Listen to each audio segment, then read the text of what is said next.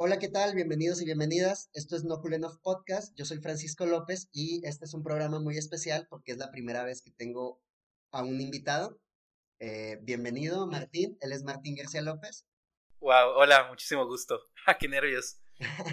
y bueno, este, ok, es nuestro, es mi primer programa en el cual está otra persona, entonces, pues bueno, vamos a, vamos a hacerlo. Hoy vamos a hablar sobre el nuevo libro de Martín, que se llama Bachelar Aprendiendo a Nadar. Y bueno, aquí lo tengo justamente en mis manos. Igual este, les voy a dejar el link para que ustedes se lo descarguen eh, de forma gratuita, porque pues es un libro... ¿De libre acceso? De libre acceso, tal cual Martín lo soltó. Yo no lo había querido soltar todavía en mis redes sociales porque pues este, quería hacer un podcast al respecto, pero como Martín vive en Querétaro, yo vivo en Guadalajara, pues no habíamos podido juntarnos para grabar este podcast. Y bueno, ok, ¿Cómo estás, Martín? ¿Cómo, ¿Qué tal tu viaje? Este. ¿Cómo te sientes de volver a Guadalajara? bien, la ciudad sigue estando igual, solamente algunos edificios han cambiado, pero en general es una buena ciudad. Me gustó vivir aquí un tiempo, aquí viví casi 10 años. En realidad aquí escribí este libro justamente en el taller de Luis Eduardo García, un poeta de aquí de Tapatilandia. Eh, sí, aquí empecé a escribir. O sea, lo imaginé en Querétaro. Ya hablaremos todo, todo este génesis, pero lo imaginé en Querétaro, lo escribí en Guadalajara y se publicó en Chihuahua. la travesía así ha sido el viaje de este libro. Pero ha sido bonito volver, ver a viejos amigos, viejas amigas y volver a ver a rostros conocidos. Gracias por la pregunta.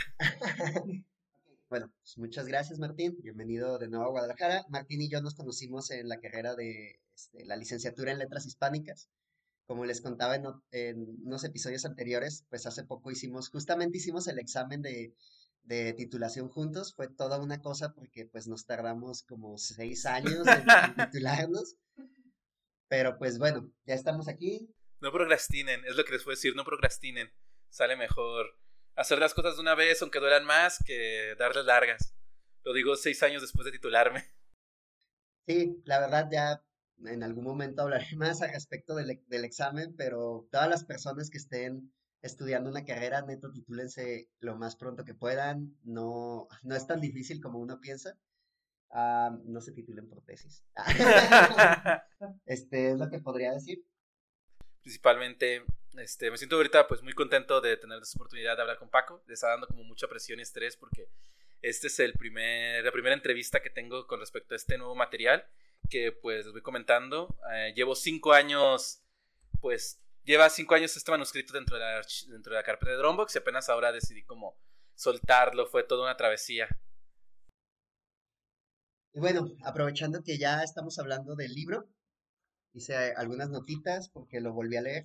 Este libro me tocó, me tocó estar más o menos con Martín cuando lo escribió, pero en realidad en esos tiempos Martín se iba a Querétaro y volvía yo me quedé justamente con su cuarto y con su roomie por cuatro o cinco meses, no, no me acuerdo. Ocho meses. Bueno, ok, ocho meses me quedé con su habitación. Y en ese inter, pues pasaron muchísimas cosas, de las cuales pues, le voy a preguntar un poquito a Martín. Pero aparte de este libro, eh, Martín tuvo la cortesía y la amabilidad y el honor de que se lo revisara antes, ¿no? Les digo, pues yo trabajo como corrector de estilo y también como un poquito como editor. Entonces me ha tocado leerlo en muchas facetas me tocó tachar versos y, hacer sugerencias que no se siguieron. sí, no me importaron. Pero sí quité las comas que me dijo que quitara. Sí, ¿eh? De hecho, ya esta última leída, pues yo, ah, aparte de que lloré dos veces, justamente tengo que decirles, y le decía a Martín hace rato que este libro, Bachelar Aprendiendo a Nadar, se convirtió en uno de esos lugares eh, seguros para llorar que tengo, como lo sería el último episodio de la primera temporada de Midnight Gospel, que siempre que veo ese episodio, que es cuando se muere su mamá, es como que termina llorando, ¿no? Y justamente es uno de los temas de, este libro. Pero creo que voy a irme por el inicio. Este libro se titula Bachelard Aprendiendo a Nadar y obviamente, si no me equivoco, es por Gastón Bachelard. Gastón Bachelard fue un filósofo y psicólogo de principios del siglo XX que tiene varios libros muy bonitos acerca de los elementos. Tiene El agua y los sueños, El aire y los sueños, eh, la voluntad de la tierra, algo así, y La llama de una vela. Ok, ¿quieres hablarme un poquito del título, Martín? ¿Por qué escogiste a Bachelar y, y, dónde está este rayo? Ok, sí, claro. Eh, bueno, de entrada me encanta porque me gusta mucho el título. O sea, fue una cosa que estuve como pensando muchísimo. Bueno, a ver, ideas. Uf, aquí vamos. Sí, tiene que ver con este filósofo, justamente. Me acuerdo que en algún momento leí algunos pasajes sobre su relación con el mar, sobre su relación sobre el agua, sobre las ninfas, sobre la muerte, sobre la vida y todo lo que expresa con el agua. Creo que las cosas que más recuerdo y que me tripean es que mencionaba que, o si no, ahorita Paco me corrige. No, sí, Paco creo que me va a corregir, porque me acuerdo que alguien mencionaba que el infierno era líquido completamente, que era una idea de que estabas hundido y no era como fuego que quemaba, sino era la sensación de no saber dónde era arriba, abajo y la lentitud de los movimientos. Pero cuando estás en el agua, pues, o sea, a los que nadan y los que no, o los que han estado, aunque sea en una tina, saben que cuando mueven los pies o las manos, el agua se siente completamente distinto a tu cuerpo, o sea, es muchísimo más lento y demás, ¿no? Y ahí tuve una sesión muy, muy, muy compleja. Justamente cuando empiezo a meditar sobre este libro, nace de dos ideas. Eh, bueno, vamos a decir como el plot twist, ¿no? mi, abuela falleció hace ya cinco años, en realidad este libro empieza por ese sentido, antes de antes de esto yo nada más escribía narrativa, justamente novela y cuento. Eh, mi abuela fallece, enferma de EPOC y pues fallece por un problema respiratorio. Eh, en ese entonces yo estoy en Querétaro ayudando a cuidarla, eh, fallece y pues para lidiar con el duelo de alguna forma, mi madre me mete a mí y a mi hermana a clases de natación y entonces empiezo a nadar, a llorar y empiezo a ir a terapia también y en terapia empiezo a hacer un ejercicio muy interesante porque le digo directamente a mi psicóloga, oye, ¿sabes qué? Me siento de, ¿podemos decir groserías en este podcast, Paco? Sí, claro. me siento de la verga, me siento de la verga y pues quiero hacer algo con este dolor, ¿no? Eh, no quería hacer algo como ficcional, como a través del dolor, como, no sé, porque nunca quise como un ejercicio de mm, sentir que remuneraba a partir de la muerte de mi abuela o de esta onda, pero necesitaba como decir varias cosas y tampoco quería escribir como pues sí, no una novela o un cuento sobre eso. Y entonces mi psicóloga me dijo, pues entonces deberías escribir algo que no termines mostrándolo, que, o plot twist, termine mostrándolo, ¿no?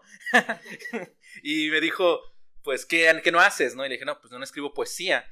me dijo, pues entonces escribe unos poemas sobre la muerte de tu mamá. Y empezó entonces este ejercicio de leer, nadar, meditar la muerte. Y justamente es como empiezan los primeros borradores de Bachelor aprendiendo a nadar.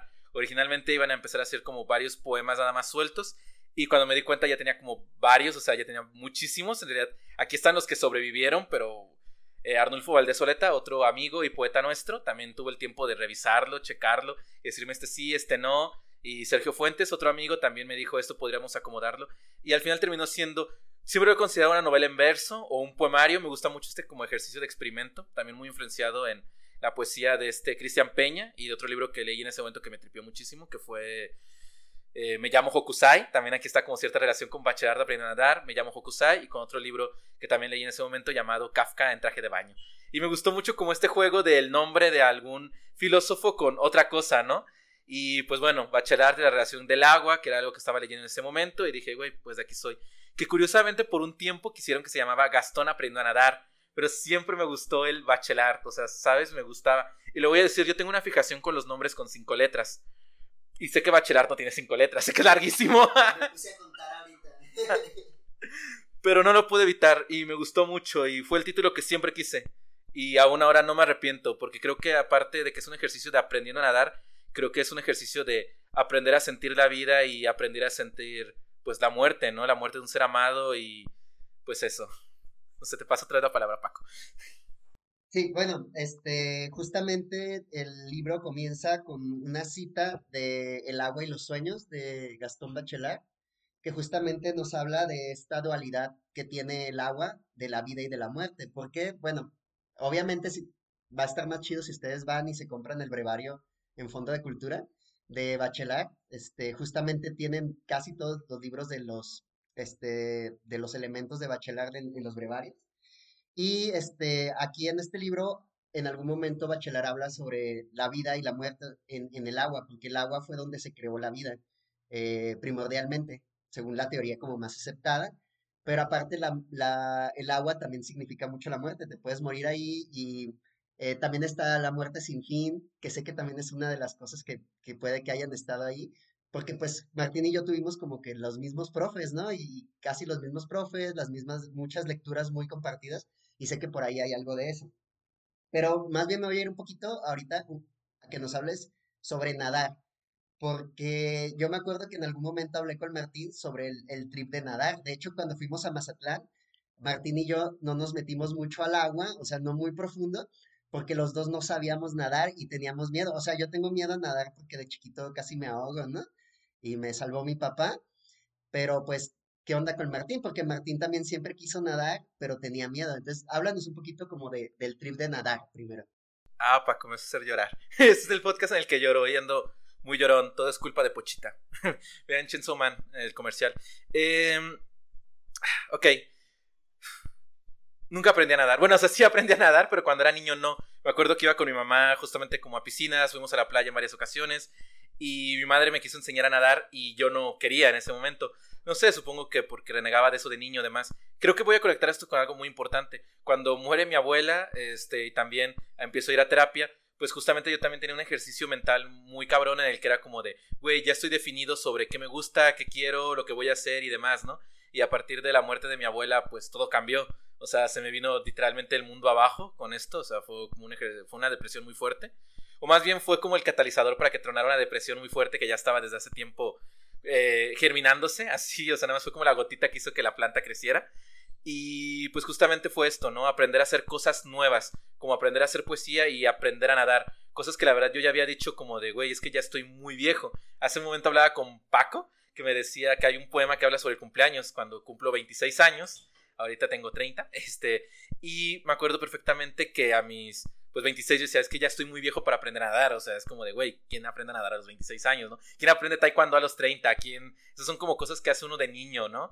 Pero también, ¿no? ¿Quién aprende a escribir poesía? O sea, yo sé que se hace, pero son esas cosas que uno mismo se pone limitantes. Y entonces empecé con esta idea de, oye, pues yo creo que sí puedo intentarlo, puedo hacerlo. Y fue mi propio ritmo, tanto con la poesía como con la natación encontré mi estilo favorito de natación y todos los días nadaba. O sea, estuve nadando como durante seis meses todos los días, eh, una hora diaria. Empezaba como con unos cuantos metros y cuando me di cuenta ya chingaba unos dos kilómetros diarios, un kilómetro y medio y era como de, güey, ¿cómo puedo estar nadando tanto tan rápido? Fue toda una experiencia. Pero, no sé, cosas nuevas que uno aprende a través de la depresión.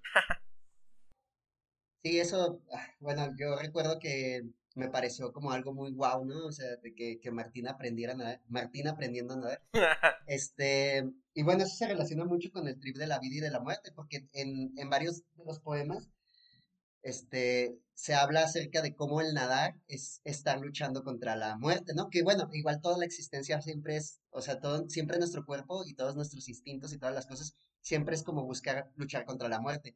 Pero cuando estás nadando es una cosa como muy real, ¿no? Muy palpable. Sí, algo que me tripeaba cuando empecé a nadar era justamente eso. O sea, si no aprendes a respirar mientras nadas o a patalear o a bracear, pues te hundes y te puedes ahogar. O sea, realmente estás en un constante ejercicio de supervivencia. Eh, porque bueno, yo empecé con una piscina como chiquita, o sea, con chiquita me refiero como de poca profundidad, o sea, me podía parar y nada y así. Pero después cuando mejoré me fui a las piscinas más profundas. Que, porque es riquísimo luego estar en la piscina y hundirte hasta el fondo y nada más estar como contemplando cómo la gente nada sobre ti y de verdad sientes como si estuvieras volando en el agua, no sé, es una cosa muy, muy tripiada. Y hay un ejercicio que me acuerdo mucho de nadar, que nos pedían que nos hundiéramos hasta el fondo de la piscina y sacáramos todo el aire de nuestros pulmones. Y como ya no hay aire en los pulmones, te hundes completamente. Y es nada más estar como ahí consciente hasta el momento en el que tú necesitas ya salir a respirar y das como el brinco. Y otra vez sales como, como ¡Ah! y vuelves a sentir todo el aire y toda la vida. Y es una cosa súper, súper tripiada. Y la verdad es que lo reflexionaba. También era un ejercicio físicamente entre desgastante y muy relajante. Y cuando salías de la piscina el cuerpo se sentía muy distinto. Era Dios, extraño nadar. ¿Hace cuánto que no nadas? Desde la pandemia. Cuando empezó la pandemia, pues dejé de, nadar. Antes nadaba como de vez en cuando, unas cuantas cosas, pero desde que empezó la pandemia dejé de nadar. Eh, lo que mencionaba sobre volar, me acuerdo mucho que en, El agua y los sueños, Gastón Bachelard eh, hace referencia a algunos poemas en los cuales creo que es la idea de que los pájaros se reflejan en el agua y pareciera que los pájaros están volando en el agua y viceversa, ¿no? Como los peces volando en el cielo o, o los más bien los las aves nadando en el agua y los peces volando en el cielo. Y creo que por ahí también iba como este rollo. Y lo que dices de que estás bien cansado porque me imagino que después de nadar pues sientes como tu cuerpo más pesado, ¿no? Sí, es que es otra sensación del peso del agua, o sea, cuando sales se siente el cuerpo más pesado porque en el agua te sientes más ligero. Y hay algo que mencionaste que me tripea mucho, de una vez voy adelantando spoilers, en este poemario, que me bueno, bueno, les voy a contar como de qué va el poemario, porque creo que estamos haciendo como ideas del poemario, pero no va como, ok. El poemario trata sobre Bachelard, si es que trata de algo, o sea, eh, trata sobre Bachelard, que es un chico de veintitantos años, que tiene una hermana, eh, la hermana se entiende que es adolescente, creo, o huerta, y pues bueno, la madre empieza a cuidar a la madre, la madre fallece, al mismo tiempo el chico empieza a nadar, eh, cuando la madre fallece, el chico pues sigue como nadando, se tripea con una de las instructoras de la piscina, que está tripiadita, es una morra bastante tripiada, y reflexionan mucho sobre el agua, pero también sobre unas criaturas que llamo las quimeras marinas. En este ejercicio mencionan que hay una profundidad de las piscinas más allá, o sea, tal cual es como si pasáramos otra dimensión, es como el agua de la piscina y abajo del concreto de la piscina está como la verdadera piscina o la verdadera cueva de las quimeras marinas, ¿no? Que es un espacio en donde viven estas criaturas míticas, marítimas, fantásticas que yo creé en mi imaginario, eh, que claro, están relacionadas como con algunos mitos este, del mar, o sea, krakens, dragones, pero se supone que estos son los súbditos de esta chica que dice ser como una princesa marina, ¿no? Este, una sirena, hija de una geisha y hija de un dragón marino que controlaba pues los océanos. Y todo, pues me gusta mucho porque creo que es un juego entre la muerte, la fantasía, la reflexión, el duelo y también lidiar como con la hermana, porque cuando la madre muere, la hermana y él toman como una distancia muy muy larga y muy marcada y siempre hay un ejercicio donde pues él quiere como recuperar el cariño de la hermana, quiere sentir el cariño de esta chica que acaba de conocer y también pues quiere como poder expresar todo lo que siente con respecto a la pérdida de su madre, ¿no? De esto trataría el poemario, la novela en verso. Sí, justamente, este, em, por ahí hice como algunas anotaciones sobre los personajes que aparecen, ¿no? Porque, ojo, o sea, bueno, ya cuando lean el poemario se van a ir dando cuenta, pero entre los personajes está el yo poético o la instancia de la enunciación, que vendría a ser Martín. Eh, sale la mamá, pero ojo, hay, o sea, es la mamá y la mamá. Una es la mamá que es quien muere y la otra es la mamá. Este, y son dos mamás, ¿no? Y está la hermana, este, y está esta chica. Y justamente hace rato le decía a Martín que pues es un guiño a uno de sus cuentos. Ah, porque para esto Martín tiene pues otros libros, ¿no? otros eh, libros, como si fueran muchos. Bueno, varios, o sea, tiene tres libros más. Y en uno de sus libros, que es el primero, eh, que es este, este maldito gato. Sí, este maldito gato. Bueno, es X al infinito o este maldito gato, eh, editado y publicado por Editorial Montea en el 2015, 2016, 2016. Este, y muy pronto, bueno, no sé si sea bueno decir el spoiler o no, pero dale, dale. soltarlo muy pronto, lo está reeditando y pues para que pueda leerlo. Y en uno de, los cuentos que, que, se incluyen en este libro aparece, aparecen los papás de la morra, ¿no? Del cisne rojo, que son una geisha y un dragón rojo, si no me equivoco. Y eh, bueno, esto es en cuanto a los personajes. ¿Quieres hablarnos sobre los personajes? Sí. Sobre las personas reales, sobre... Sí, cuéntanos. Yo sí. Eh, esta es la primera vez que hablo de esto que no estoy en terapia, así que... esa vez no, no le estoy pagando a alguien para que me escuche, así que... Eh, Sí, justamente hay, hay un cuento que quiero mucho, eh, que está en este primer libro, X al infinito o este maldito gato, eh, llamado Tsukihime, que trata justamente de un dragón que se enamora de una geisha, bueno, más bien un chico que se enamora de una geisha y se convierte en un dragón para poderla rescatar, ¿no? Eh, y ese cuento siempre ha sido como muy significativo para mí y quisiera como retomar este mito, justamente este personaje que llamo Kaori, al inicio lo llamo el cisne rojo, Ahí hay también como un trip con Tchaikovsky, El lago de los cisnes. también constantemente están como hablando y reflexionando de Tchaikovsky, El lago de los cisnes, porque me gustan mucho los patos, me gustan mucho los cisnes. Y me gustaba mucho la idea de eso, ¿no? De un cisne rojo. O sea, me parecía como algo muy poderoso, más allá como de un cisne blanco, un cisne negro, un cisne rojo, o sea, como carmesí. Y es como el primer nombre que tiene ella hasta que Bachelard la conoce bien. Y entonces se entera que su nombre es Kaori, que justamente son cinco letras, que también está relacionado con otro anime que vi en ese momento llamado Your Life in April también por eso hay como mucha relación con Tchaikovsky. Y también en Your Life, in April también trata sobre la muerte y sobre encontrar a hacer, volver a hacer las cosas que uno ama después de un duelo, ¿no? Y la pérdida de una madre. Son como las cosas que me influencian mucho cuando, influyen mucho cuando estoy escribiendo este poemario. Y pues bueno, eh, los personajes, ¿no? Tal cual. Pues obviamente creo que es una obviedad decir que Bachelard, pues soy yo. O sea, creo que es una cosa obvia, no lo voy a negar, no lo voy a evitar. Eh, Bachelard y yo tenemos como un ejercicio muy, muy similar. Nos parecemos mucho emocionalmente en lo que buscamos. Eh, con mi hermana también, mi hermana es la hermana del poemario. Yo tengo una relación con mi hermana en la que la quiero mucho, la aprecio mucho, procuro cuidarla mucho, pero también hemos sido como momentos complejos en donde nos hemos como distanciado a veces y la pérdida y el duelo la depresión ha sido algo que ha sido como complejo de momentos y en esto mismo creo que reflejo mucho un miedo a perder como a la familia que, queda. Creo que algo que me gusta mucho del libro es que hay mucho una presencia femenina, que también es lo del eh, epígrafe de Bachelard, que lo voy a aprovechar para leer. O sea, por eso tampoco fue, eh, no fue gratuito, o sea, tiene que ver con respecto a la vida, la muerte, pero también las mujeres, ¿no? Que, un segundo, ah, ¿dónde está? Mm, es este, que es el agua, que es la patria de las ninfas vivas, es también la patria de las ninfas muertas, es la verdadera materia de la muerte, muy femenina. Porque como mencionaba Paco, ¿no? Está la madre, la hermana y Kaori, ¿no? Y Bachelard, que son como los cuatro grandes personajes que interactúan en, dentro de este poemario.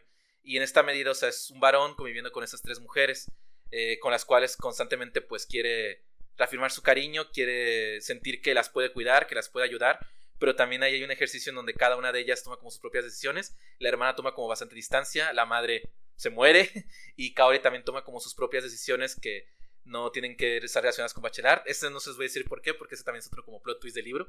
Ese sí es para que lo descarguen, es completamente gratis, pueden descargarlo y se leen en 35 minutos según Paco. Sí, me lo aventé en 35 minutos eh, con un llanto aproximado de, de dos, dos lloradas cada 30 minutos. Eh, se va súper rápido y es, es una gran experiencia. O sea, no es solamente porque Martín sea mi amigo, pero también. este, y no soy el único que ha llorado, o sea, creo que también es, bueno, ahorita te voy a, más bien, más a ratito te voy a preguntar sobre las otras personas que lo han leído, pero hay como algunas otras cosas que quiero como tocar. ok, cumpleaños. Mm, este, también tenía notado como que me contaras sobre la, la, el génesis de la obra, pero ya nos contaste, ¿no? Quería preguntarte justamente, hay una cosa ya, pregúntalo, pregúntalo, pregúntalo. Hay un momento en el cual se te prende el foco y dices, quiero escribir esto.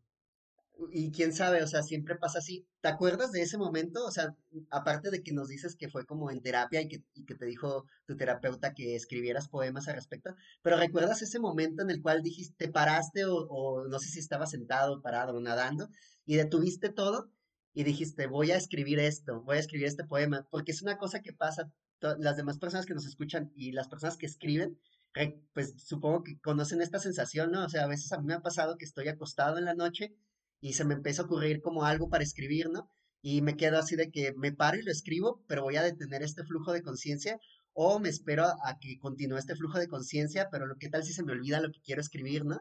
Entonces, ¿recuerdas ese momento así como ese flachazo? Sí, sí lo recuerdo y como comentaba, ¿no? Originalmente eran como varios poemas sueltos que trataban sobre nadar o demás. No estaban como contando una historia. Al final del día, algo que descubrí también leyendo como mucha poesía en ese momento cuando estaba escribiendo es que me gusta mucho la poesía narrativa. O sea, me gusta la poesía que narra cosas, donde pasan cosas. Que uno puede decir que son minificciones cortadas en verso, pero no me importa. me, me, gusta, me gusta. Eh, descubrí, o sea, que era como el tipo de poesía que me gustaba también por mi cercanía con la narrativa. Y pasó algo. Estaba con mi amigo Sergio, que hace rato mencioné. Estábamos paseando a los perros. Sergio tenía dos perros que paseábamos juntos. Nos dábamos largas caminatas de una hora, una hora y media, nada más como hablando de un chingo de películas, de libros, de anime, de series, de música, de videojuegos, de un chingo de cosas. Bueno, él me hablaba de videojuegos. Yo no juego tantos videojuegos. Apenas hace poco empecé. Pero bueno, eh, la cuestión es que estábamos como caminando mucho, mucho, mucho y tripeando mucho, mucho. Y en algún momento, hablando sobre este libro, Mm, bueno, sobre todas estas sensaciones y todas esas ideas que tenía, eh, pues le dije, güey, siempre me ha gustado mucho el anime. O sea, tal cual fue como de, güey, siempre me ha gustado mucho el anime. O sea, terminé escribiendo porque nací en Latinoamérica, ¿no? Pero si hubiera sido japonés, yo creo que estaría siendo manga. Y le dije, o sea, y siempre he querido como escribir de la forma que yo quiera escribir, ¿no? Que ha sido también como un ejercicio muy personal, poder encontrar como mi propio sentido de escribir mi propia literatura que sea como entre fantasía, ciencia ficción, pero también que esté emocionalmente cargada de algo, ¿no? y estamos hablando, no, no manches, estamos hablando de Naruto, es que estamos hablando de Naruto y estamos hablando sobre Sasuke. Y me acuerdo que le dije, es que ¿sabes qué le falta a mi personaje? Un Némesis, le voy a meter un Némesis, cosas que no hay. Eh, originalmente iba a haber un Sasuke en este libro y nunca hubo, más adelante fue como de, güey, ¿qué pedo? Porque es un Sasuke. Pero originalmente la idea como de, güey, si le meto un Sasuke y convierto que todo este pedo sea como una cosa como de seguir nadando y... No sé, empecé como a tripear un chingo pero curiosamente eso le dio como la forma que necesitaba para después dejar esa forma. Pero justamente fue por eso que le dije, ¿sabes qué? Necesito un pinche Sasuke, alguien que se le haga de pedo al bachelar. Cosa que nunca pasó en el libro, cosa que nunca existió. Pero fue ese momento en el que dije, y se lo empiezo como a narrar de otra forma, bueno, escribir de otra forma, acomodar de otra forma. Y fue cuando fue empezando a agarrar esto y dije, güey, no mames, está pasando. Porque cada vez me da cuenta que era más real. O sea, no pensé, la verdad es que no pensé que fuera a crecer así. Pensé que iba a ser como cuantos poemas y que iba a tener ahí como en el Dropbox y luego iba a eliminar. Pero en algún momento fue como de, güey, está pasando. Y cuando al fin lo tuve como hecho, o sea, como el cuerpo que me gustaba, todo ese tiempo estuve yendo como al taller de Luis Eduardo García. Este, y me daba mucho miedo, o sea, era la primera vez que hablaba como de poesía, que convivía como con poetas, poetas de verdad, ¿no? Y, o sea, monstruos poetas, y eran como de, güey, yo llegando con mis versitos acá, esas cositas que escribía, ¿no? Mis primeros versos a mis 25, 26 años de vida, y no sé, fue, fue todo un trip, pero sucedió. Y no me arrepiento, abiertamente no me arrepiento. He escrito varias cosas y hasta el momento este es el libro que más he sentido en escribir y mi favorito. O sea, de verdad amo este libro. Y pues totalmente se nota, ¿no? O sea, se nota cuando alguien ama lo que está haciendo y ama estarlo haciendo. Em, en cuanto, para seguir un poquito con lo de los antecedentes, ¿te acuerdas qué estabas leyendo en ese tiempo? ¿O, o qué obras ya no, no solamente de literatura, pero ¿qué obras crees que influyeron en, en, el, en el bachelar aprendiendo a nadar? Pues como decía, o sea, directamente fue Your Life in April, este, un anime y manga que me gusta mucho, que trata de un chico que toca el piano, que toca muy bien el piano, toca a Tchaikovsky, y el vato pues está como muy muy tripeado con ser muy bueno, hasta que fallece su madre, que lo obligaba a tocar el piano, y entonces él deja de tocar el piano, ¿no? Y pues vuelve a tocar el piano cuando conoce a una morra que se llama Kaori, ahí está como el intertexto, que lo convence otra vez a reconectar con esto que tanto le gusta, ¿no? Eh, fue algo que me llegó mucho, o sea, creo que es esta idea como de reconectar, porque también, pues es eso, ¿no? Creo que a veces cuando, como les mencionaba, me deprimí mucho, o sea, verdades absolutas, ¿no? Me deprimí mucho y creo que lo más cabrón cuando uno está a veces deprimido, bueno, no, hay muchas cosas muy cabronas cuando está deprimido, pero personalmente algo que a mí me costaba mucho cuando estaba deprimido era volver a conectar con las cosas que me hacían feliz eh, las historias que me gustaba leer, escuchar, mirar o hasta escribir. Em, me conectó mucho eso. También pues estuve, leí bastante a Fabián Casas. Fabián Casas es un poeta y ensayista, si no me equivoco, creo que argentino o chileno. es de Sudamérica. Y pues me gustó mucho su ritmo, su prosa. O sea, hablaba como de temas bastante normales sobre lavar platos después de un funeral. Y me gustaba mucho esa intensidad sin que fueran como oraciones tan complejas, pero me parecían como cargadas de muchísimo significado y eran poemas muy sencillos y bastante breves y muy íntimos y esto pues me llegó como muchísimo también la poesía de Fabián Casas. También como comenté pues estuve checando bastante a Cristian Peña con Hokusai, con Me llamo Hokusai, que fue un experimento como bien cabrón, o sea, porque era entre poema, ensayo, una novela, o sea, y también con una cosita que unas 40 páginas, y fue como de, güey, no mames, o sea, como en 40 páginas hizo como esto, ¿no? Que también es una reflexión sobre un niño que aprende a nadar y reflexiona sobre el mar en diferentes cosas, ¿no? En pinturas, en la música, en su relación con su vida, con sus padres. Eh, o sea, me pareció algo como muy, muy cabrón. O sea, que fue como de, güey, no mames, o sea, me super tripió y dije, yo quiero crear mi Hokusai, así que creé mi Bachelart.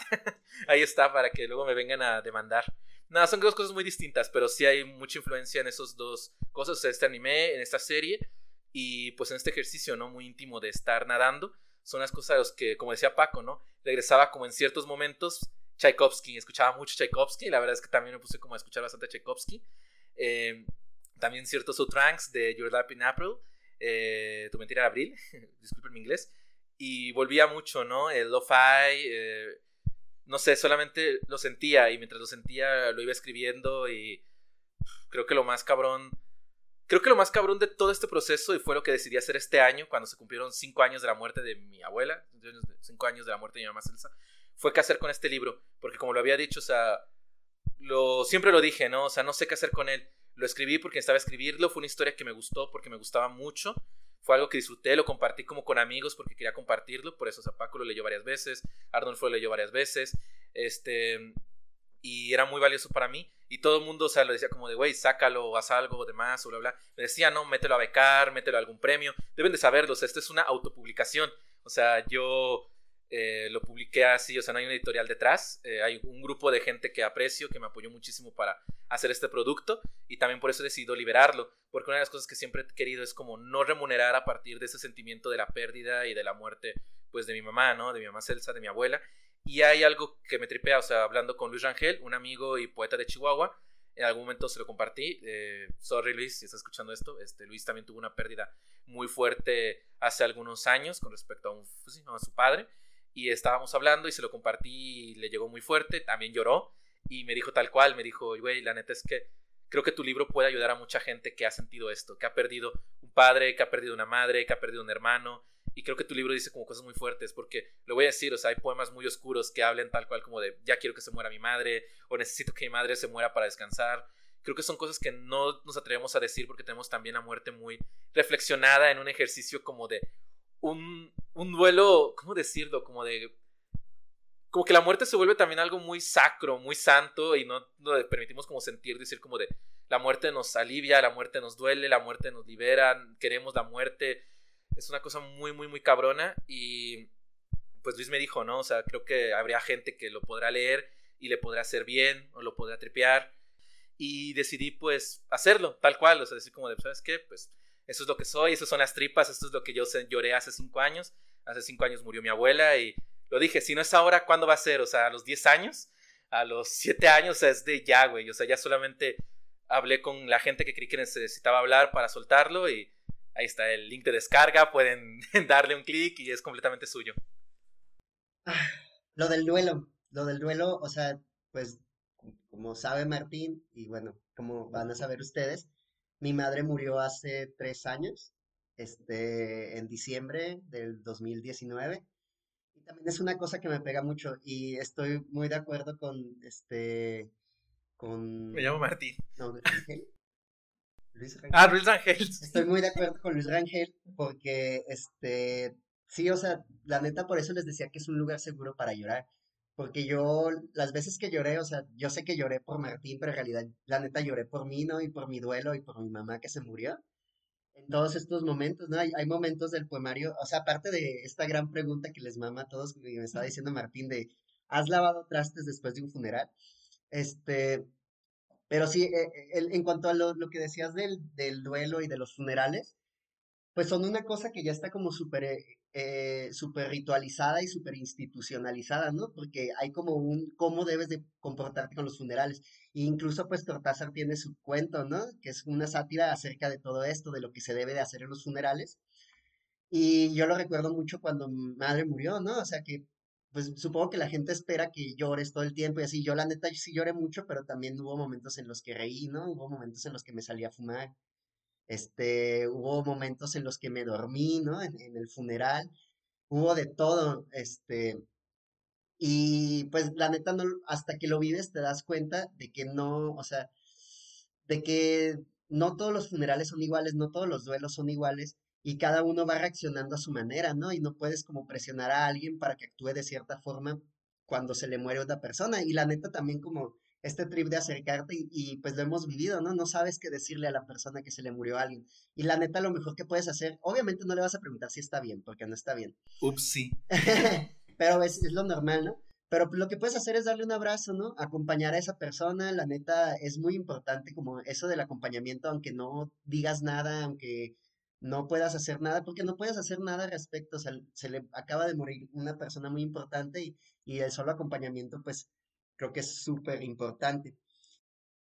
Si a ustedes, lo siento mucho, se han perdido alguna persona muy importante de, eh, de, este tipo. Y luego, pues, hay distintos niveles de duelo, ¿no? Incluso en el, en el libro hay como el duelo de, de la muerte de la madre, pero también es el duelo de la, de la morra que se va. Ya dilo, ya suelta el plot twist. Y de, ay, sí, no, no, no les voy a revelar el final. Este, pero bueno, me va a brincar de la muerte al amor, porque eh, en, este, en este poemario hay mucho amor, pero no solo el amor romántico que, que pasa a bachelar con, con la morra del cisne rojo, hay muchos tipos de amores. Está el amor por tu madre, está el amor por la madre que murió, está el amor por la hermana, y también creo que se refleja mucho el amor a través de los cuidados, porque este, una parte que me hizo llorar, creo que eh, tu mamá te dice algo así como cuando ya se está muriendo, como... ¿Quién te va a cuidar? ¿Quién te va a cuidar? Y, dices algo así como... Yo, yo me voy a cuidar. Eso me pegó muchísimo porque, y, y además Eva Chelar cuida a su hermana, ¿no? Y, y es lo que hace, porque también la morre cuando se va, de alguna manera le dice así como tienes a tu hermana, ¿no? Y, tienes a quien cuidar. ¿Quieres hablar un poquito sobre eso, sobre el amor, que no solo es amor romántico, es como chingos de amor? Ay, güey. güey yo también ya voy a empezar a llorar. Chillones. No, los, los chicos que lloran. Bienvenidos al podcast, los chicos que lloran. Ay, güey. Mi abuela me lo preguntó. De las pocas veces que mi abuela estaba consciente, pues sí, ¿no? En esos momentos como entre morirse o no morirse, este, pues me preguntó, me dijo tal cual, me dijo, porque me daba cuenta, fue unas cosas como de, güey, no mames, o sea, esta morra, pues, bueno, o sea, mi abuela tiene miedo de morirse y, pues, ¿quién me va a cuidar, no? O sea, y supongo que fue en ese momento en el que le dije, o sea, pues yo me voy a cuidar, supongo que es lo que uno puede hacer abiertamente, ¿no? Cuidarse a uno.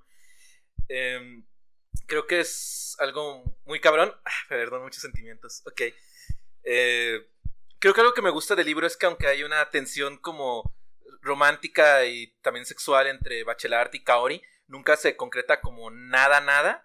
Eh, pero siempre tienen ahí como un acompañamiento. Tienen como un mega crush entre ellos que se acompañan y se cuidan y platican. Pero no sucede como realmente un acto sexual. Aunque sí hay como momentos bastante eróticos con los pies. este. Sí, no me había dado cuenta. bueno, sí me lo habían comentado, pero no me había dado cuenta. sí, hay, hay muchos poemas, hay varios poemas con pies, pero bueno, este, la gran cuestión es que es como muy erótico y nunca se concreta como una relación sexual o emocional, pero tienen un vínculo, ¿no? Tienen un vínculo muy fuerte. Creo que es algo que me gusta, que es esta idea como de que no necesariamente toda Dream Pizza Girl que aparezca en una historia, que pues tiene que tener como un cambio, quedarse con el chico bueno de la película, creo que el ejercicio que tienen mutuamente es que se acompañan, se entienden y se quieren, o sea, se quieren a su manera y a través de sus cuidados, o sea, porque también ella pues cuida a Bachelar, porque ella es de instructora, ella le enseña a Bachelar, o sea, cómo nadar, cómo respirar, cómo bracear, le da consejos de, la, que debe hacer en la piscina, este, porque también eso en algún momento es un decálogo sobre aprender a nadar. es todo este libro, güey. Sí, tiene instrucciones de cómo nadar. y pues, y es súper breve, ¿eh? son como menos de 60 cuartillas. Y tiene mucho sobre esto, ¿no? O sea, hasta ahorita que lo mencionaste sobre esos cuidados no lo había meditado como tanto profundidad, pero hay un fuerte trip porque en algún momento aparece otro personaje que medio fantasma, que es el padre de la hermana de Bachelard, que nada más aparece como con algunos versos, igual y les digo como algunas partes en un ratito, y quiere pues llevarse a la hermana, ¿no? Quedarse como con la custodia o algo así, y Bachelard no quiere, aunque la hermana está deprimida y está enojada y está distante, es como de, güey, pues es que esta es mi hermana, o sea, es la última, el último familiar que tengo en vida, ¿no? Y nos podemos como acompañar y cuidar y querer.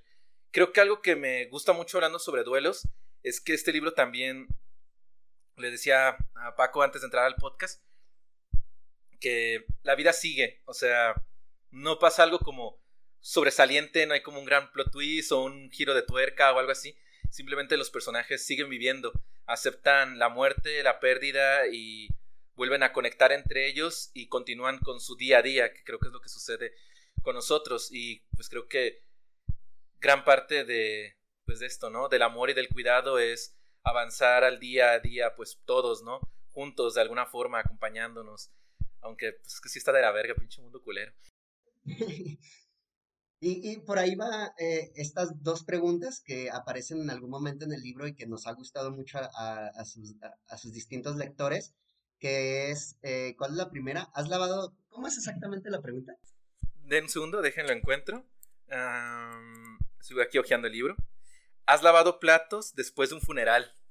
Y el otro es, ¿has lavado ropa después de un funeral, no? Hace rato estábamos hablando justamente de eso, o sea, después del funeral y en especial de una persona que amaste, que amas mucho, porque pues no termina el amor, ¿no? Solo pues, cambia o no sé, ahí está el amor, pues cuando alguien muere, pero es bien fuerte, o sea, yo le dije justamente hace rato a Martín que yo me acuerdo mucho de los tacos que me comí después del funeral de mamá, ¿no?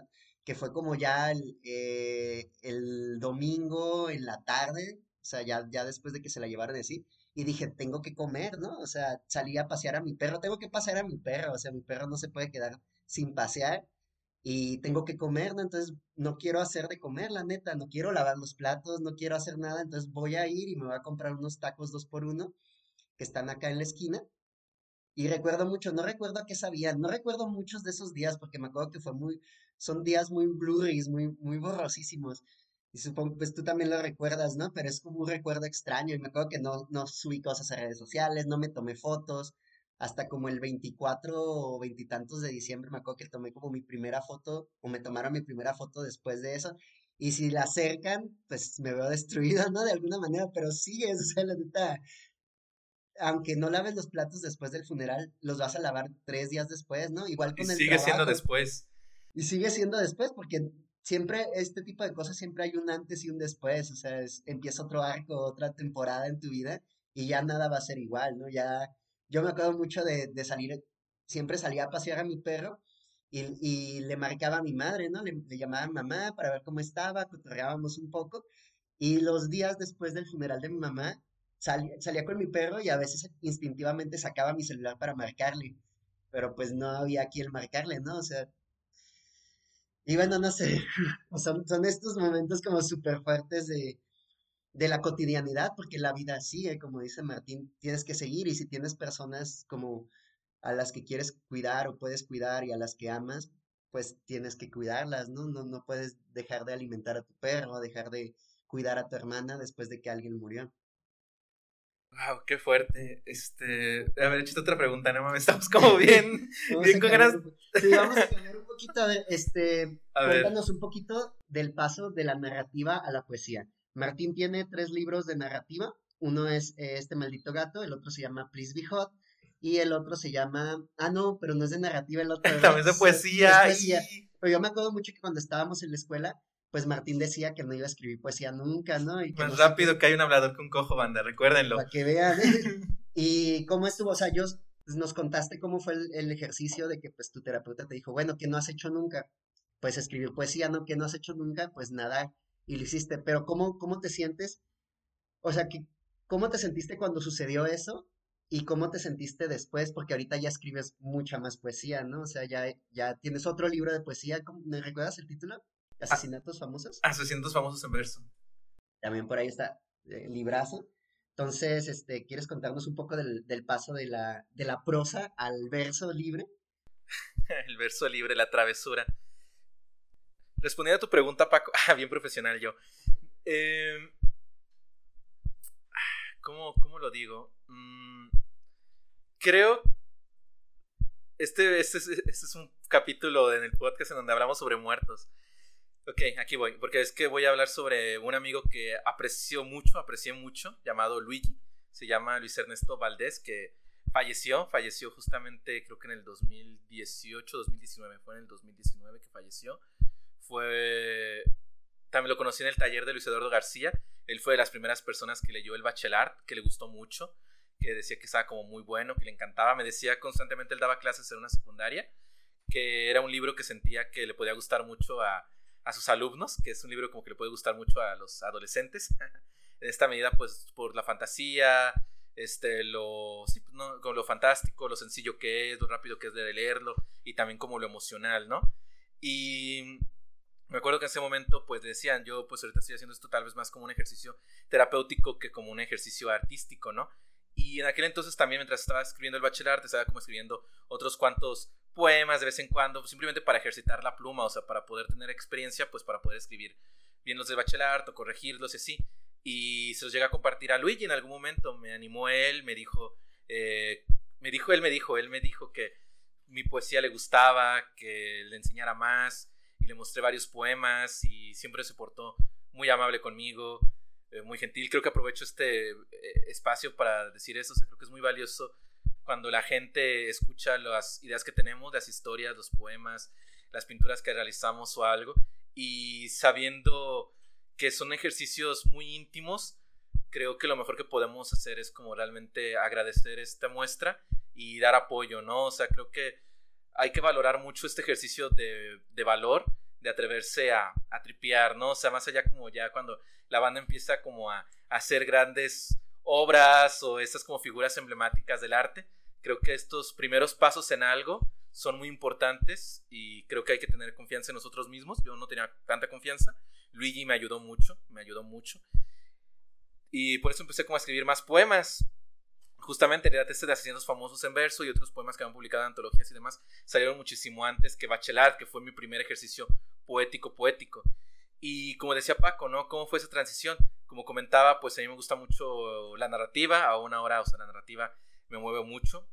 Y en esta medida, supongo que la poesía que, leí, que topé, pues eran bastante narrativa, tripeaba mucho, contaba cosas y encontré ahí un lugar seguro, porque algo que descubrí leyendo poesía es que no me gustaban los poemas largos, todos los poemas de Bachelard son de una cuartilla y también todos los poemas que he escrito son como de una cuartilla, son unos cuantos versos, eh, no me gusta como la poesía larga porque creo que me pierdo y tampoco me gusta mucho como la poesía onírica o surrealista porque no le entiendo, así abiertamente no le entiendo y es como de, ah, pues qué chido, pero no le entendí. Este, y la verdad es que tampoco tengo tal vez esa paciencia o ese amor como para echarle tres lecturas e intentar averiguar que le entiendo, hay que ser sinceros. También descubrí eso, ¿no? Mi forma de leer poesía, así como había encontrado mi forma de leer narrativa. Y eso me permitió pues encontrar mi poesía, ¿no? La que estoy escribiendo ahora. Eh, y versificarme, permitirme darme cuenta que pues, o sea, también he escrito ensayo, cuento, novela, poesía, y son esas cosas como de, güey, o sea, uno era el que, el que solito se limitaba, el que solito decía, no puedo aprender a nadar, y es como, ¿por qué no? Tengo dos brazos, tengo dos piernas, y aunque no estuviera, hay banda que nada sin brazos y sin piernas, o sea, tengo como la capacidad para poder tripear a mi propia manera y mi propio sentido con esto, ¿no? Nadar o escribir poesía. Y creo que eh, la, mucho de esta, como de la poesía, también ha sido una extensión de mi propia narrativa. Lo que comentaba Paco, ¿no? Hace un momento, de que, por ejemplo, Kaori es un intertexto directo de este cuento que está en mi primer libro y que amo, o sea, ese cuento lo amo muchísimo y me gusta mucho haberlo conectado con este poemario. Y hay también otras cositas ahí que se conectan, eh, mis propios, o sea, mis propias travesuras que dejo en mi narrativa y en mi narrativa, en mi trabajo literario y me ha gustado, o sea, creo que es una extensión. Y lo he pensado, más allá como de narrativa o poesía, creo que es la obra escrita y la obra escrita es lo que a mí me gusta mucho. Me gusta mucho escribir y pues sí, no, quiero dejar de escribir. Porque además es súper, no sé, súper anticuado hacer otra vez como esta división entre poesía y narrativa, entre verso libre y este prosa, etcétera. Porque pues el libro de Martín es como una pequeña novela, ¿no? Pero a la vez es como un gran poema. Y en realidad, pues, estar dividiendo las cosas en, entre si es poesía o no, no, si es narrativa o no, pues sí es muy anticuado y pues muy poco moderno de nuestra parte, ¿no? Muy poco avant-garde. Pero pues sí, uf, este, sí es toda una cosa estar brincando de un género a otro. También tiene un poquito de ensayo, obviamente tiene también, tiene de todas, ¿no? Tiene, tiene todas las, es como el avatar, es el avatar de, de, la escritura, ¿no? Porque este, domina los cuatro elementos. Nomás mamando. Pero, este, bueno, también otro de los temas que veo en, en, el libro, uno es el uso de los colores. Se mencionan muchos colores, se menciona mucho el azul y se menciona mucho el rojo. Y también hay un bestiario de, de animales, o sea, yo hay un cisne, hay un tiburón, hay patos de hule, hay focas, hay unos peces koi, hay una lagartija, hay una ballena, hay un kraken, el tiburón que es el agua y que pues tienes que vencerlo o algo así. ¿Quieres hablarnos un poquito de los animales y de tu relación con los animales? Claro, este... Me gusta mucho, o sea, como les decía, una de las cosas que más me tripeaba mientras iba escribiendo esto es que Kaori, o sea, esta chica que conoce Bachelard, le habla sobre estas criaturas marinas, ¿no? Las quimeras marinas. Eh, y me gusta mucho que son como muchas cosas, o sea, creo que de la entrada, a ver, vamos como... Creo, uno de los primeros que creé fue la maldad de tiburón, porque me acuerdo mucho esta idea que tenemos como de los tiburones. Hace poco reflexionaba nuevamente sobre los tiburones, en realidad. Creo que tenemos como socialmente, por culpa de este Steven Spielberg, la visión de que los tiburones son malos, ¿no? De que los tiburones, bueno, ahorita Paco me va a decir que no solamente es Spielberg, sino uno de sus poetas favoritos malditos. Este, Lotremont tiene un canto en el que habla de tiburones y termina el güey cogiendo con una tiburona. Entonces, recuerda mucho eso de Lotremont. Pero pues sí, más bien síguenos contando.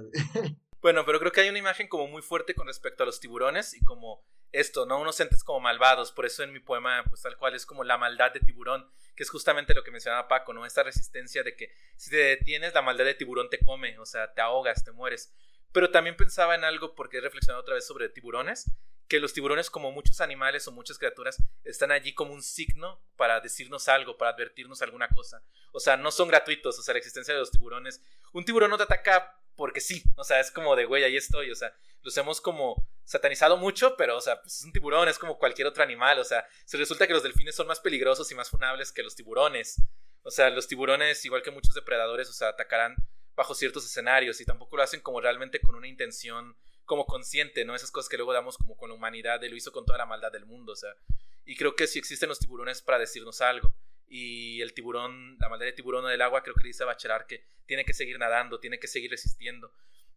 Con respecto a los kois kamikazes, eh, tienen que ver con algo porque, bueno, me gusta mucho la cultura japonesa y hay un momento en donde Kaori le dice también a los niños, ¿no? Porque Kaori es la instructora de los niños que aprenden a nadar. También hay aquí hay un ejercicio que me gusta, que me cuenta una vez mi amigo Luigi, Luis, el que había leído este poemario, que era que lo que le gustaba de Bachelard es que a veces Bachelard era como muy infantil, que a veces no creía que tenía como veintitantos años, sino que se escuchaba como un niño, un niño que es como cuidado por esta morra Kaori, ¿no? Y mencionaba algo de los kois kamikazes, que era la idea de como criaturas bonitas que son los kois, que son lanzados al agua a morir, ¿no? O sea, como los pilotos kamikazes del, pues sí, ¿no? De Japón que se trae el cual se estrellaban, así como, ¡ah! Pa! Y que se morían, no recuerdo qué frase decían, decía una frase en japonés antes de chocar sus aviones, y ¡pam! O sea, se morían, ¿no? Y es como un trip así como de lanzar a tus hijos a la piscina, o sea, lanzarlos como a la muerte y que no mueran, y que era como esa relación que tenía esta Kaori, que los llamaba a ellos, porque aparte, como era su instructora, era como eh, si fueran militares, así es como los trataba, como si fueran su pequeño ejército y eran su ejército de kois kamikazes, que son los niños.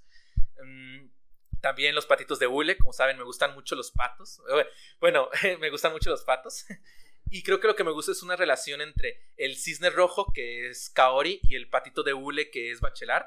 Que creo que hay como una separación, como cómo Bachelard se siente frente a esta, sí, no, a esta mujer que es como un cisne bello rojo y eres un patito de hule. Pero también hay una cosa interesante, porque comentan en algún momento del poemario, pues y eso sí sucede, o sea, hubo un momento, porque me parece muy poética, muy poético, en donde un barco eh, que transportaba un chingo de patitos de hule, pues se hundió y los patitos de hule se liberaron. Y entonces hubo un chingo de patitos de hule o sea, flotando ahí en, en el océano y algunos empezaron a llegar a las costas o así. Y es como una imagen que me parece súper bonita. Y me gusta cómo Kaori lo menciona, ¿no? Dice que el mar necesita sacrificios y que en esta... Ah, que, aquí va, que el mar necesita sacrificios y que por eso es que la gente muere. La gente muere para que los, los océanos no se desborden y pues no haya un gran diluvio, ¿no? No haya un, pues sí, no, una inundación. Y comenta que los guardianes de que no suceda esa inundación son los patitos de hule, que creo que es lo que me gusta, o sea, los patitos de hule son los guardianes que impiden que la humanidad muera.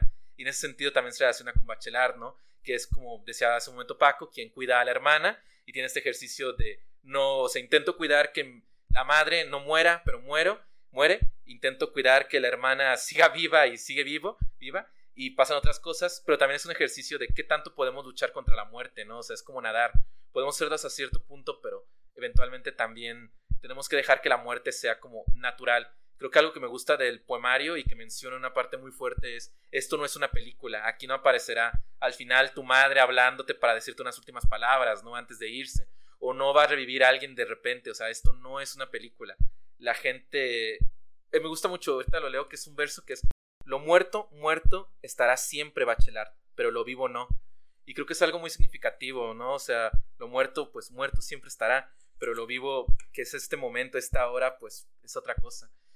Es disfrutarlo, tripear, seguir al día a día. Ok, entonces hablamos de cois, de patitos de hule, del tiburón, el Kraken eh, es el enemigo del dragón, porque como me gusta el anime, ahí hay como esta cuestión de que si el dragón Ryuji es el rey, el emperador, el todopoderoso de esos océanos y el padre de Kaori, eh, entonces debe tener como un némesis, ¿no? Y como que hay una subhistoria allí con el Kraken, que el Kraken como que constantemente quiere, de alguna forma, como la vida de Kaori, es algo como que se menciona, no profundizo mucho, pero está como ahí de fondo, y es como la respuesta, ¿no? Ante, supongo que será mi trip entre la cultura europea y la japonesa, porque japonés es mil, sorry. Así, o sea, es como los dragones forever le ganan a los krakens en mi imaginario. Y creo que es esa criatura. Mm, ¿Qué otra criatura hay? Ah, las focas. Las focas es porque son los niños más chiquititos de las piscinas, cuando a los niños chiquititos, chiquititos que no usan pañales los enseñan a nadar. Y es que me recuerda mucho, soy un, soy un pinche loco. Es que las focas son como muy bonitas, ¿no? Pero la banda, pues las mata, o sea, tal cual es como, güey, o sea, hay orcas que matan a las focas que son súper bonitas, ¿no? Y pues así son como los niños, ¿no? Son como foquitas bebés súper bonitas y pues, pues también se pueden morir los bebés. Qué oscuro, güey. Sí, es, un libro muy oscuro. Justamente hablaba con Arnulfo, lo vi hace poco porque le pedí un micrófono para poder grabar este podcast, este, porque solo tengo uno. y estábamos hablando de qué tan oscuro es el, libro de Martín, ¿no? Y es muy fuerte. Pero, ah, bueno, algo que me gusta muchísimo es que tiene un, un lenguaje pues no es rimbombante, ¿no? No es nada barroco. O sea, y son frases cotidianas, ¿no? Frases que preguntarías todos los días. Has, lavado trastes después de un funeral, etcétera. Y pues tiene un lenguaje muy, muy sencillo. ¿Hay algún poema que nos quieras leer en específico o varios? ¿O todo el libro? Nada más son 36 minutos. 35 minutos. Sí, creo que sí. bueno, no creo, o sea, sí. Sí. Ok, el primero me gusta mucho, es con el que inicia. Aparte, creo que es un libro circular. Quiero que lo lean, me gustaría mucho que lo leyeran. Es que, la verdad, me gustó mucho este libro. Eh, porque como inicia, de alguna forma termina, pero bueno, es. Mi hermana también nadaba. No sé en qué momento mis brazos tomaron distancia. Si fue cuestión de mujeres y de menstruación. Recuerdo las clases con mamá. Yo en alguna esquina observando. Mi hermana haciendo la petición. Un manotazo al agua. Nada con nosotras. Ahora le invito a nadar, tú en un carril, yo en otro. Imaginemos una competencia. Deberíamos nadar 200 metros por ella, ganar una medalla o un trofeo para ella. Mi hermana se niega, dice que tiene escuela y que quiere dibujar. Que pues ahí marca, ¿no? La separación que empieza a tener con la, la hermana, aquí hay otro. Mi mamá tose a mi lado y yo espero. Mi hermana cree que debo decir la palabra, no buscar otras formas de decirlo, solo decir mi mamá va a morir. Ya entrada la madrugada, mi mamá cuenta billetes. A veces los cuento para ella, pero esta noche no sé cuántos tiene. Dos de doscientos, uno de cien, o son cuatro de cien, o dos de cincuenta. Cuento para esperar. A ver, algunos sobre las quimeras.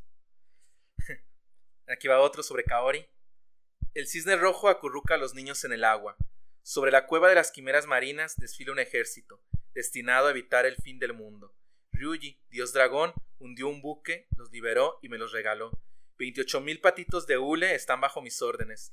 Es un ejército que espera a que la maldad de tiburón se desborde. ¿Quién quiere ser de hule y pelear en el agua para mí? Yo levanto la mano. Este que trata sobre la madre también y la muerte, lo que hablamos de las focas. Temo que el gorro se vuelva chicle y los gogles se empañen pero no temo al agua porque no le temo a mi muerte. Hay un niño de cuatro años que nada, su mamá chismea con otra mamá, el niño con gorro de foca patalea sin descanso, nunca se hunde, aprendió a flotar en la matriz, por eso su mamá no nada en su rescate, y la foca tampoco llora. Él no teme que su gorra se rompa ni que sus gogles se empañen, él cree en la inmortalidad de las focas, él no sabe que un día su mamá morirá. Qué fuerte, güey. Pobre niño. Sí, Recuerda el niño, su mamá va a morir, entonces abrácenla mucho mientras puedan. La neta, van a extrañar mucho eso. Recuerden su voz, que les mande notas de audio. La neta quisiera tener notas de audio de mamá, pero ella solo escribía. Este, sí, abracen mucho a su mamá. Vayan ahorita, pónganle pausa y vayan y abracen a su mamá si la tienen. Si no, pues lo siento mucho. Em, y bueno, ¿quieres leernos el último poema con el que cierra el, el libro? No mames, el plot twist. Pues sí, o sea, en este podcast estamos de acuerdo con los spoilers, porque pues, ya sabemos qué pasa en la Iliada, ¿no? Y todos la, leemos. Ya, ya, sabemos lo que hizo, este, ¿cómo se llama? El que hizo incesto y se sacó los ojos. Edipo, güey. Ah, ya sabemos qué, le pasó a Edipo y de todos modos leemos a Sófocles, ¿no? Entonces, ¿qué te parece si nos lees el último poema? Ok, ok, ok. El último creo que me gustaría leer, creo que van como, bueno, como dijiste en algún momento, es como un poema largo. Creo que quiero leer la última parte, la verdad, o sea, es muy rápido. Dale, dale. Pero sí. Ah, también hay otra cosa, nada más como para que sepan. Ok, creo que a partir de aquí. No. Sí, a partir de aquí. Este, creo que, bueno, en el poema hay dos voces poéticas, la de Bachelard y la de Kaori. Ahí cuando lo descarguen, descárguenlo, van a encontrar que pues las partes más azules le pertenecen a Kaori y las más claritas le pertenecen a Bachelard. Así que a veces se siente como si fuera una conversación. así que, pues bueno, voy a leerles como el final, creo que es muy significativo. Dijo ya Paco que todos sabemos que Edipo se cocha a su mamá, así que, pues bueno, vamos a, a leer esto. Hablando sobre mamás, ¿eh? ok. Aquí va. Si los niños aman a sus mamás, ¿por qué me sentí tan liberado cuando la mía murió? Sí, lloré, pero también dormí después del funeral y no lavé los platos. Y es que dentro de mí había dos. Mamá, no te mueras, mamá, muérete ya. Y me pregunto si en ella quedó algún recuerdo, si rememoró aquella vez que me hizo un arpa con mis tendones y me hundió en el agua para que me ahogara, si es que en ella quedó el beso que le di en los labios o lo olvidó cuando murió. Así nades en un vaso de agua o en una piscina, flotarlo es todo. La marea de Turner, la ola de Hokusai, la quietud de Hockey intentarán sepultarte, y la esperanza, hilo de la tristeza, te salvará. Por eso juega el equilibrista, guarda tu aliento, abraza tus piernas, recuerda, sobre la marea, la ola, la quietud, eres globo, no buque, porque los buques se vuelven fantasmas, y los globos siempre flotan. Yo sujetaré la piscina y la agitaré como una botella. Sin importar el agua, Flota, Bachelard, flota. Volverá a nadar. Estoy sobre el banco, frente al aqueronte. Soy la flecha que se dirige hacia Ryuji. Soy la lanza que perfora el costado del tiburón. Veré a mi mamá debajo del agua. Caronte viene por ti. Caronte abre la puerta. Caronte te invita a pasar a la cueva de las quimeras marinas. En la cueva de las quimeras marinas no suena Tchaikovsky. Se escuchan las lágrimas de los cois.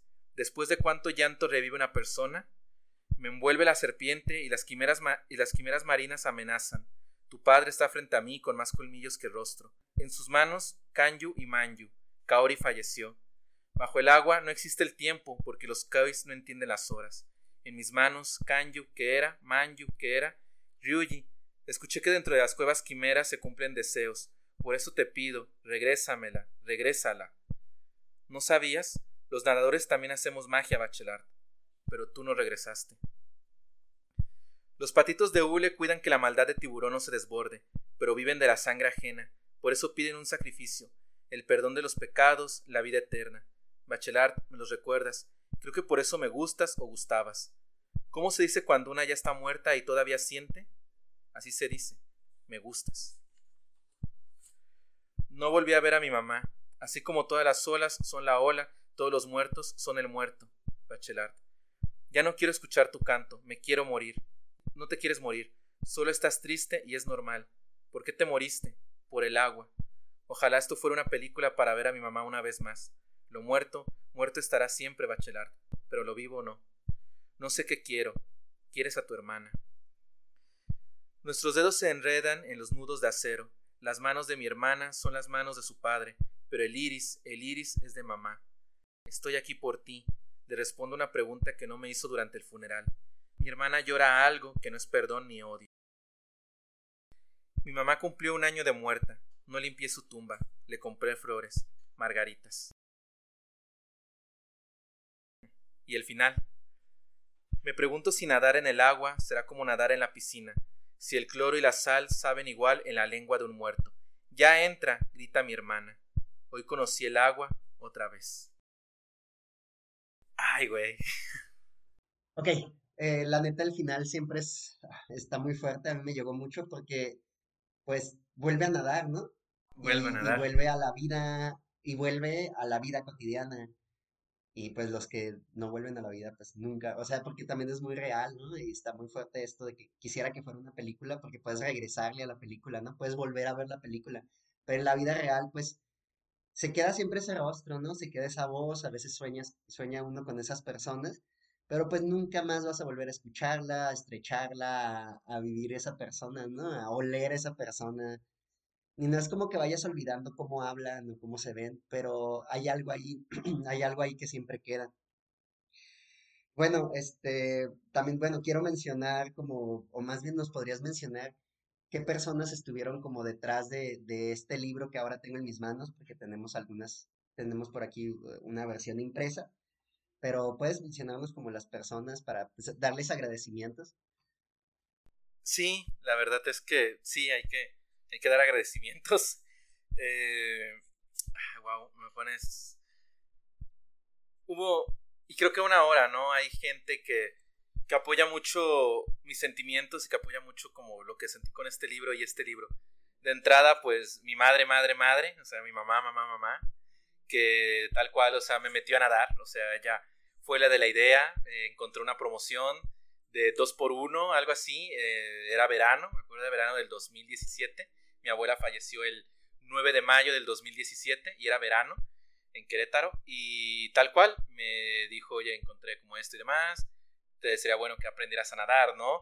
Y en ese momento yo estaba yendo como a terapia y estaba ya escribiendo como poemas sobre la muerte de mi mamá Celsa, pero no estaba escribiendo sobre nadar, o sea, fue algo que después se complementó, eh, que después pues empecé como a editar y trabajar y le dije que está bien, o sea, y mi hermana también, mi hermana ya sabía nadar, yo no sabía nadar, yo aprendí a nadar y pues eh, entramos juntos y empezamos a ir a nadar juntos y mi mamá también y fue un ejercicio como bonito de familia de los tres nadando, o sea, mi mamá pues, me apoyó mucho en ese momento con la terapia. También, pues obviamente mi psicóloga, Nancy, este, que llevo cinco años yendo con ella, eh, nomás no me da de alta, nomás sigo igual de loco.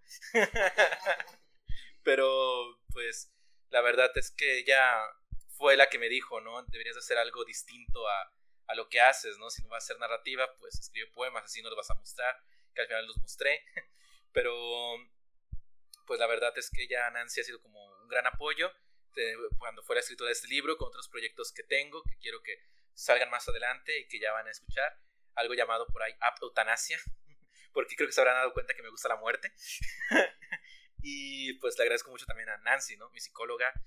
Em, obviamente, sigo pensando, pues a mis amigos, o sea, amigos como muy, muy cercanos que me apoyaron, que estuvieron conmigo, o sea, durante el duelo y también pues durante la escritura de este libro, que lo revisaron, lo leyeron, que les gustó, o sea, verdad, que pues, está Paco aquí en el podcast, Arnulfo, que también es un muy buen poeta, mi amigo Sergio, mi roomie, mi esposo, con el que ya me divorcié, pero que pues, es muy importante para mí, es de mis mejores amigos. Eh, o sea, fueron personas que me apoyaron muchísimo, que me impulsaron muchísimo. También Idalia, Idalia me ayudó mucho a editarlo y su amistad y relación pues también me, hizo sentir muy bien, la verdad.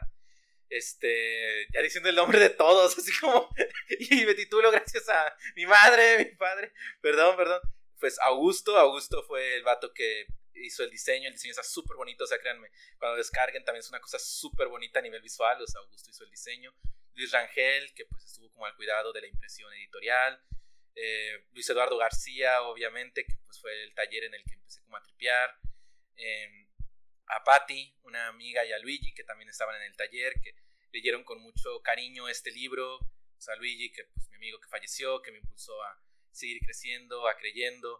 Y pues a varios amigos, amigas, o sea, personas especiales con las que tengo vínculos, que me dijeron que creyera en este proyecto, que le echara ánimos, o sea... ¿Sabes qué? Ahí está el pinche listado, es que toda la gente que amo y... ah, me hablan de películas es que toda la gente que quiero y que me quiere creo que me han apoyado mucho con esto y creo que es algo muy importante ahorita que hablamos sobre el amor, sobre el cuidado, sobre la muerte, sobre la pérdida, o sea, son varios nombres, o sea, Angie, Darlene, Yari, o sea, Alicia, son gente que, Daphne, o sea, Warpola, Judy, Diego, creo que es un chingo de gente que amo que amo mucho, que me ama y creo que este libro, además de muerte, además de aprender a nadar y aprender a aceptar la muerte, creo que también habla sobre cómo sentir el amor y aprender a amar de alguna manera. Sí, y si se le olvidó algún otro nombre, pues no se sienta mal, de todos modos, pues ahí está. Y, pues creo que también las obras, pues no solamente son de una persona, ¿no? Son, o sea, como creo que hay un cuento de Borges en el cual dice, no soy el primer, el primer escritor de este cuento, ¿no? Y creo que las obras de alguna manera se convierten en eso, son como cosas colectivas, ¿no? Que, que crecen, que puede que una pluma las haya escrito, pero muchas manos están detrás de todo eso, ¿no? ¿Algo más que quieras decir sobre el libro, Martín, antes de despedirnos? Wow, esto ha sido todo un trip, la verdad, este momento, porque pues es la primera vez que hablo como tan a profundidad del libro eh, que no sea neta en terapia. Y ha sido muy agradable, o sea, creo que poder hablar desde el corazón de lo que significa este...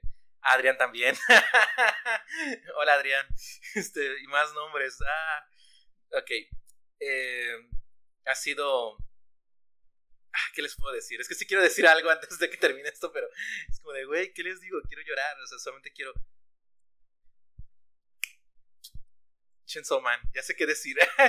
Ahorita estoy muy, muy, muy tripeado con Chainsaw Man y pienso mucho en estos momentos bonitos que podemos como tener y esta felicidad que estamos como buscando, eh, las cosas que podemos como perder y que queremos como alcanzar, ¿no? El personaje de Denji quería originalmente un pan para poderle mermelada y ser feliz, después tocar unas tetas y más adelante va queriendo otras cosas que incluyen el amor, sentir afecto y creo que es eso, que siempre estamos buscando más cosas y mucho de la vida es como un continuo seguir aprendiendo, seguir tripeando. Y pues la verdad es que creo que este libro para mí significa que aún puedo aprender a hacer muchas cosas y que quiero seguir aprendiendo a hacerlas. Muy bien, muchas gracias Martín. ¿Qué viene después? Cuéntanos un poquito de lo que estás escribiendo ahorita o de lo que estás editando ahorita. ¿Qué, qué viene? diría Boya Horseman, porque siempre preguntan qué viene, porque tiene que venir algo. No, pero si vienen cosas, porque estoy loco y no puedo dejar de escribir, me gusta mucho. Este. Hace unos años me gané una beca con la cual pude al fin abarcar un libro de cuentos que me gustaba mucho, que tenía como planeado escribir, que trataban sobre la burocracia y la muerte. Eh, ya creo que estoy terminando como mi faceta en la que hablo de la muerte, también es algo que me gusta, que me doy cuenta con este libro que estoy sacando, el Bachelor, o sea que al fin me animé como a liberarlo, y con este otro que viene, que ya estoy cerrando como este momento de reflexionar sobre la muerte. Quiero que vengan otras cosas más relacionadas como con lo fantástico, con la ciencia ficción. Quiero alejarme un poquito como de ciertos sentimientos como vívidos. Ah, quiero volver a disfrutar de la escritura de una manera como lúdica, como cuando era niño ya no de una forma ahora tan terapéutica, sino nuevamente como lúdica, es algo que estoy buscando activamente. El siguiente pues es un libro de cuentos, App Eutanasia, que es sobre cuentos fantásticos y la muerte. También lo escribí como en cierto periodo en el que aún reflexionaba mucho sobre la muerte de mi abuela y la muerte de otros seres queridos que he tenido como cerca de mí. Y tal cual, creo que el cuento estrella que me gusta mucho, que es el de App Eutanasia, pues va sobre eso, o sea, sobre una aplicación que te ayuda a suicidarte y sobre la gente que tiene pulsaciones suicidas y cómo se capitaliza a través de la muerte. Y el personaje principal lo que me gusta es que es un médico que ayuda a la gente a que mueran porque tiene un trip de que siente demasiada responsabilidad de no poder salvar a la gente, pero cree que ayudarlos a morir de alguna forma es que si todos van a morir, si os ayuda a morir, pues no tiene tanta como culpa, ¿no? Pero igual él también quiere quiere vivir y quiere que la gente viva, pero qué se hace en esas situaciones, ¿no? Es lo que, lo que viene eh, próximamente, es en lo que ya estoy terminando de editar y que yo creo que, pues sí, es lo que siguiente que va a salir a la verga. ¿Y quisieras compartirnos tus redes sociales por si alguien quiere seguirte? No tengo redes sociales, tengo LinkedIn. Ahí sí publica mucho en LinkedIn, Martín. O bueno, tu libro, les voy a dejar el link con la descarga. en un link de descarga para que pues, se lo chequen. La neta es, es una gran experiencia. Eh, ¿Algo que quieras decir antes de despedirnos? ¿O ya? Yo Van como tres despedidas. sí, ya estamos pidiendo muchos que uno nunca sabe despedirse. Pues tomen mucha agua, es lo que podemos decir. Es como con la muerte, ¿no? O sea, nunca te despides a menos que neto sepas que te vas a morir o que te vas a suicidar, pero pues muchas veces no te das cuenta, o sea, la neta, pocas veces, pocas personas tenemos como de alguna manera el privilegio eh, y a la vez la maldición de estar con una persona cuando muere, ¿no? O sea, pues a mí me pasó con mamá estar ahí, estar hasta su último respiro, literal. Y es como una bendición, una maldición, pero la mayoría de las veces no vas a poder despedirte de las personas y se va a quedar el podcast a medias, ¿no? Y pues ya, bueno, algo más o ya. Creo que pues ya, creo que es todo. Solamente, como dijiste hace rato, abracen a los que quieren. Tripen, anímense a escribir. Lo peor que puede pasar es que a nadie le guste lo que escriben como a mí.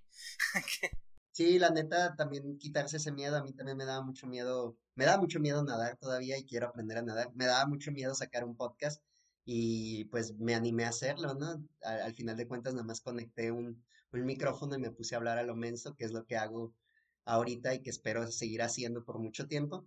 Y bueno, nada, pues ya muchas gracias a Martín, Martín García López por este, hablarnos sobre su libro y por entregarnos ese libro, ¿no? Que los vas a llorar, estoy seguro.